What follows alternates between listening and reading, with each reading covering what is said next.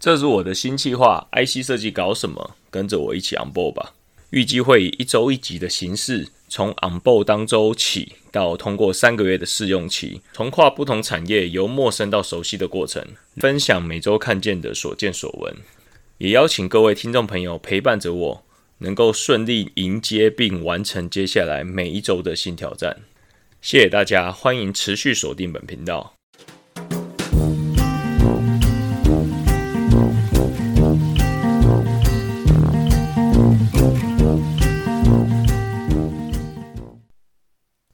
大家好，欢迎收听本集的江湖尬聊，我是主持人 Vic。本单元 IC 设计搞什么？跟着我一起 on board 吧。进入了第七周，本周有五点的心得想要跟大家分享一下。首先，大家还记得上一周，其实我的心情是比较挫折，觉得没有受到肯定，甚至有一些负面的情绪。那有一些正面的。跟负面的压力，所以心情其实是有点忐忑不安的。可是没办法，还是要保持着一个坚定、乐观、正面的心态来迎接挑战。礼拜一开始就抛开了上周的情绪，很 focus 在工作上。老板指派给我新的代理商要经营，有一家新的代理商透过别的管道介绍过来。因为也是我方初次跟他们搭配啊，那我就被指派成为首次的窗口。那我就跟对方高层聊了一下，也首先就是先做一下基本的目标客群的一个过滤跟分析。对方有提出 A、B、C、D 大概二十多家代理商，那我也先针对我们内部目前二十多家已经有做到的客户。我去做一个初步的分类，甚至说我去请示我们内部目前有在服务的、已经有冲突到的业务，我去了解一下，说他现在服务的状况怎么样？那适不适合 open 给我们这家新的代理商也去 approach？如果他的生意还没有做起来，甚至先前只是有去拜访过，可是生意一直没做起来。所以我就在沟通这些内部的事情，跟外部的代理商去回馈，所以其实也是蛮忙的。首先礼拜一、礼拜二大概就在做这些事情，接着老板就指派给我说：“Vic，你去办一下公务手机，你去列印公司的名片，不然下个礼拜开始我们要正式实体拜访客户的时候，你拿不出名片会有点尴尬。”听到这个指派下来的。任务的时候，其实心情是有点喜悦的，觉得很像以前高中在打 HBL 篮球比赛的时候，被教练团登录到十二人名单。那时候我们二三十个人一起练球，球衣就只有十二件，所以通常教练会在比赛前需要递交十二人名单给主办单位。其实现在的心情的喜悦感，就有点像那个时候拿到球衣，觉得。就算上周心情不是很好，现在有种被肯定的感觉，被正式认可成为团队成员的一部分，所以开心还是大于一切。那接着是办公务手机这件事啊，先前的工作也曾经有拿过公务手机，那个时候就是有点觉得很像有个枷锁被绑着。但现在这个年代又完全不一样，现在基本上社交软体都已经融合了工作，融合了生活，不管是客户、主管、公司同仁，很长时候都用社交软体在做沟通，演变成工作生活其实是没什么分别的。现在大家也不习惯讲手机，大多工作上的事物很多透过发 email 或是社交软体就能够做到一个很快速的沟通。所以现在对于拿公务手机的抗拒感就没有像以前那么强烈。不过我个人还是比较喜欢传统讲电话的感觉，因为用讲电话的时候，你能够很明白的了解对方的语气，跟对方针对你现在跟他讲的这件事情，他当下立刻的想法跟看法，那个是有点骗不了人，没有办法用社交软体上面的文字来做取代的。那在通讯软体上面用文字，其实你是看不到对方的脸，那对方也没有办法及时的回复你，通常那个情绪啊、表达啊，其实都是修饰过后的，所以我还是会比较偏向这种直接的讲电话、有温度的电话，因为我能够直接迅速的判断说对方对于我讲出来的话，他衍生的表情啊、衍生的情绪跟他的字里行间，我都能够得到我要的讯息。譬如说，我可能报一个价格，我故意报一个比较夸张的价格，我马上就知道说，他听到这个比较夸张的价格，他会觉得很不以为然，还是他会认真认真思考？我就会判断说，诶，这个价格我是报高了还是报低了？对方是懂行情的人，还是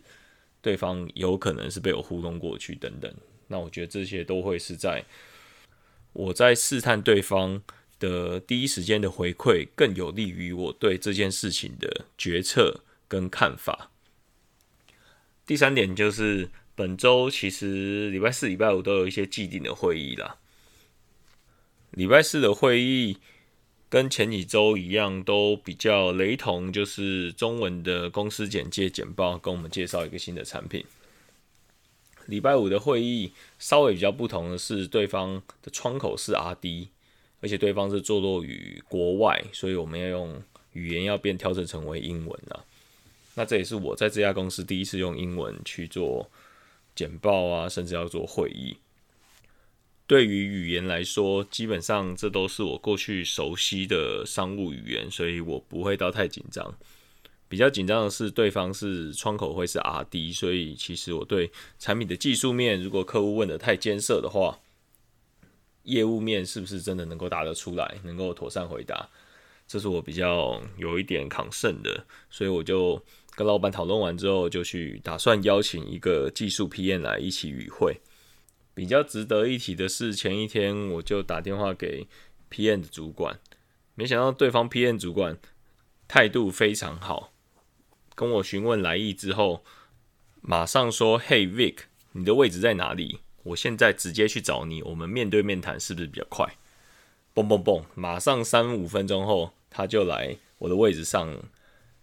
也带了一个他团队的部署，跟我做更深入的背景讨论，跟客户的属性讨论等等。谈完大概三分钟吧，二话不说就说好，这位 PM 会 support 你，那你把细节再跟他沟通就可以了。这种很舒服的回馈，甚至满足我的需求，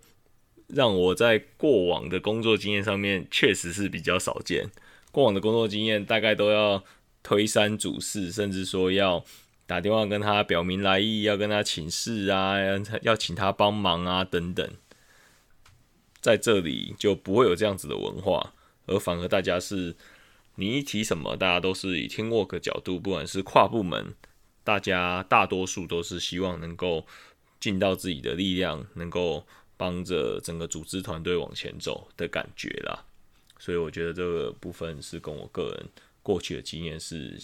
迥异的部分，我也觉得是很吸引我的部分，很特别。接着第四点是刚才有提到的第一点，新的代理商来到礼拜四、礼拜五，他提出了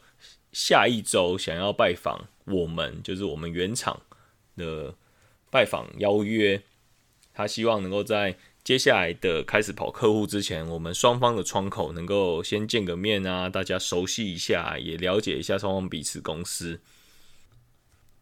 这个会议也会在下个礼拜安排，因为我们大老板也认识这家代理商的老板，所以我们也邀请了一下我们大老板，问他有没有意愿要来跟他们 say hello 啊。那我们大老板很爽快的答应说。他几月几号中午会有个午餐的空档，希望能够招待他们一起用个餐。不巧的是，刚好大老板有空的这个是礼拜三中午，跟原本客户提出来，他们要从北部下来的时间是礼拜二跟礼拜四让我们选，所以现在又有点尴尬，发现两边的时间对不起来，我只好先跟客户沟通一下。技术性的话，当然是打着我们大老板的大旗啦，就说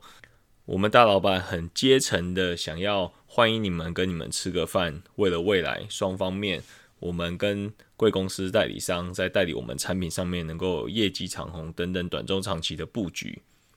所以也希望能够跟你们和乐一下，能够有个很好的午餐约会。我用这种角度技术性的开口，自然对方马上就会抓到重点，马上就把礼拜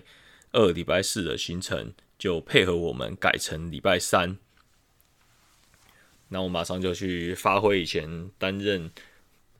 高阶将官驾驶随护的历练，马上打电话去餐厅啊，问一下说哪几家是老板喜欢的餐厅，接着是。问到老板娘说哪些菜色会是我们老板喜欢的菜色啊？那我们大概要订怎么样的 size 的包厢？我们大概有几个人？大概几点会去？因为那家餐厅离我们公司不远啊，所以老板娘也非常熟悉我们大老板，然后就说：“哎，你们大老板中午都吃不多哎，所以 anyway 我就上几道他喜欢吃的菜就可以了，剩下的菜我到时候再帮你们配一配，等等等等。”就觉得那家。餐厅也是非常会做生意，抓住老板的胃，也就是抓住自己的生意。好，这个就是下周值得期待的事情。这也是一个我觉得担任业务一个算是好处吧。其实很多你在内部的单位，你不太可能有机会跟自己公司的大老板同桌吃饭啊，甚至让他认识你啊。很多时候，甚至客户端的大老板，你都有机会很快的时间点，能够跟他同桌吃饭啊，让大家能够熟悉彼此的机会。当然，古有名言“伴君如伴虎”，所以这个也是个好处，也是个坏处。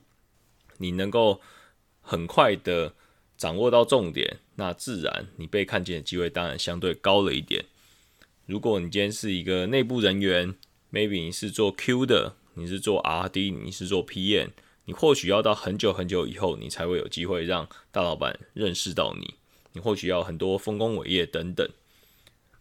像我这一次而言，我仅仅只是一个 on board 一个多月的新人，就有这样子的福气，能够在高阶的场合里面去扮演好自己业务本职学能的角色。我觉得这就是一个算是业务的附加价值吧。那当然，业务还有很多附加价值，就是说你很有机会去吃遍全台湾或是全世界的高级餐厅。很多时候，这也是业务我们在苦中作乐的一个分享吧。往正面思考去分享，其实你蛮有机会去吃到很多美食，而且这些美食都是可以报销交际费，因为你服务的就是客户。所以这些事情其实都算是工作的一部分啦，就看你怎么样去看待。接着进入了第五点，礼拜五的时候，老板有约同事一跟我一起来会议室，重点说明五到十分钟。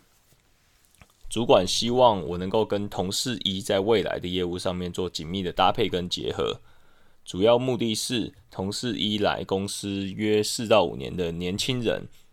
他对公司的内部人事物非常熟悉，对公司的系统非常熟悉。目前仅仅是因为工作经验比较少，比较缺乏一些对外的经验。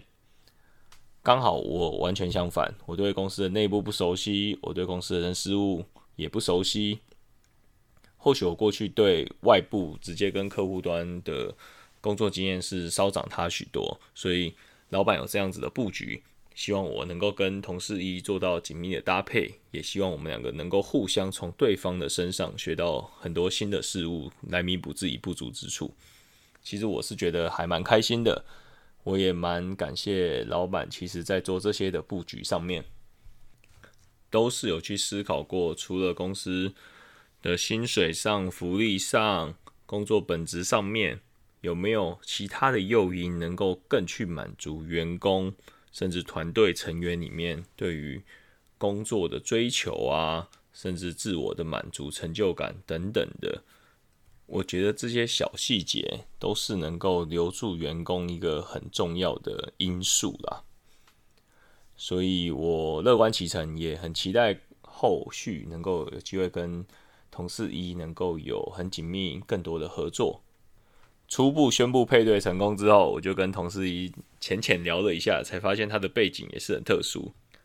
他国一还国二就去大陆读书，一直读到大学毕业，甚至好像有在大陆工作过的经验。所以我就觉得这个背景非常的特殊啊。刚好我以前也在大陆有待过，有生活过，所以蛮期待后续能够跟他有很好的火花。针对两岸情感这一块，他那天淡淡的跟我说，因为他在两边都生活过，他也接受过大陆的教育跟两岸的教育，所以他能够理解两岸对于各自的政治立场跟各自的对祖国认同啊、两岸人民的认同、国家等等的政治意味，他能够理解说为什么两岸人民切入的角度不同，所以这部分。我也是很感兴趣的，后续希望能够跟他激荡出更好的火花。当然，这是其次的题外话啦，还是在于本业上面能够希望学到更多我目前不足的地方，能够激荡出很多正面成长的好的火花。所以，anyway，这就是五点本周想要跟大家分享的，也期待下一周能够接到新的代理商，能够跟到。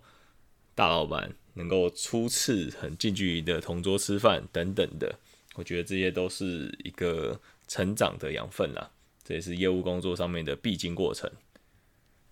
By the way，刚才忘记提，刚才有提到说礼拜五的英文会议跟对方的 RD 开，后来对方因为时间好像有冲突吧，因故临时取消了，所以我的首次在这家公司的英文会议还是没有举行成功。那我们就期待接下来第一次的英文会议会在什么时候吧。那然后接着在十一月之后开始，也会开始跑一些实体的客户，所以也蛮期待在后疫情时代能够实体拜访之后的所见所闻，希望再持续分享给大家喽。这里是江湖尬聊，我们下次见，也欢迎各位在 Apple Podcast 给予五星好评。以及留言，你的留言都会对我有很大的精神帮助，也 push 我能够持续精进自己的 podcast，能够不要偷懒的去上传新的主题啊、新的想法跟新的分享。所以很谢谢大家，我们下次空中见，拜拜。